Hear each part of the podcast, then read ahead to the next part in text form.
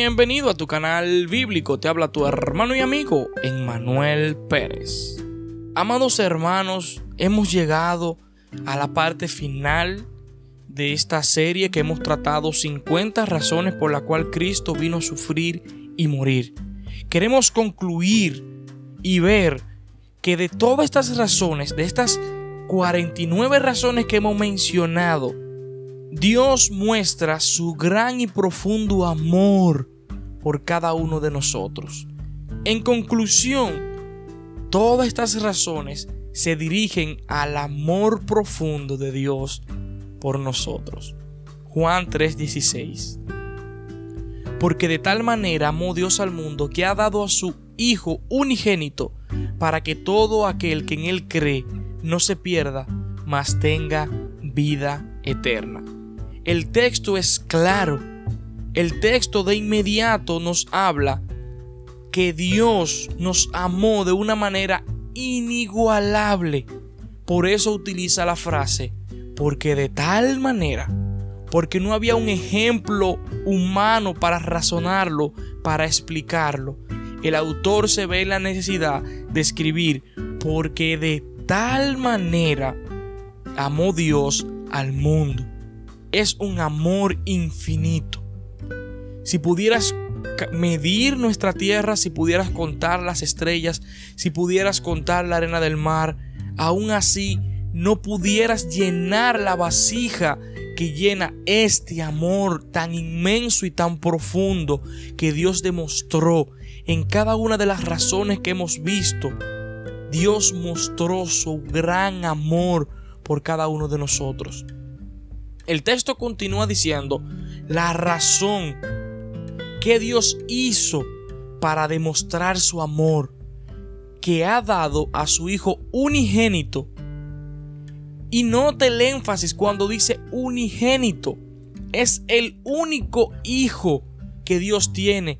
El único Hijo que ha nacido de su gen es Jesucristo no es que Dios tuvo miles de hijos y él dio uno de sus hijos, sino que dio a su hijo unigénito, a su único, lo entregó para mostrar su amor al mundo. Y esto tiene una condición. La condición para recibir este amor es que todo aquel que en él cree no se pierda, mas tenga vida eterna. El objetivo por la cual Dios dio a su único hijo es para que todas las personas que en Él creen no se pierdan. Muchas personas pudieran concluir que la salvación es incondicional, pero el texto está diciendo que es condicional. El que en Él cree no se pierde, mas tenga vida eterna. El que en Él cree no es condenado, pero el que no cree ya ha sido condenado porque no ha creído en el nombre del unigénito de Dios. Juan 3, 18. Amados, esto implica una condición, creer. Pero aquí entra la confusión. ¿Qué es lo que tú y yo debemos creer? ¿Creer en su crucifixión? ¿Creer en su resurrección? ¿Creer en que Él es Dios? ¿Creer que Él vino en forma de hombre y murió por nosotros y murió en una cruz? No, porque esto sería creer en los hechos de Jesús.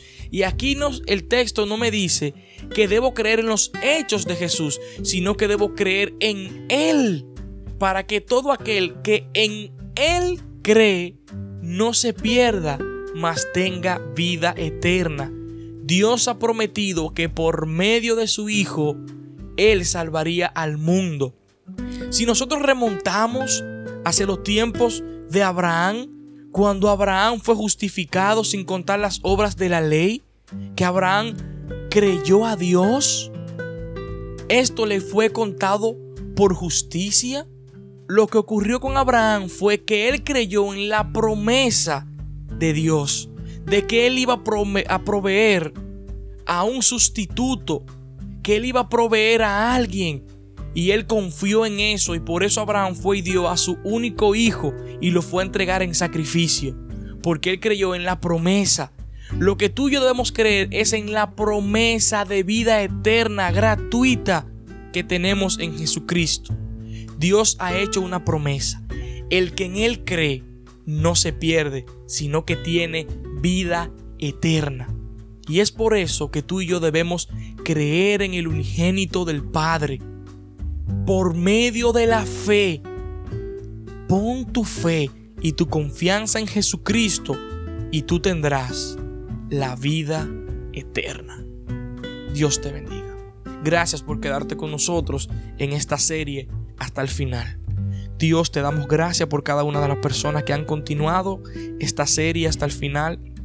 Rogamos, Padre, para que tu Espíritu Santo toque sus vidas, para que tú muevas sus corazones, Señor. Y si hay una persona que está aquí y no te conoce, rogamos para que tu Espíritu Santo traiga convencimiento en su vida.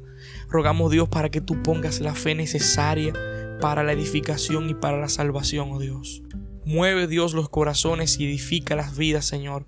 Permite que tu nombre sea exaltado a través de estas 50 razones por las cuales Cristo sufrió y murió. Gracias, Padre, por la escritura de John Piper. Gracias, Señor, por los oyentes y gracias por lo que han compartido este contenido a más personas, Señor. Te bendecimos, a ti te damos toda la gloria.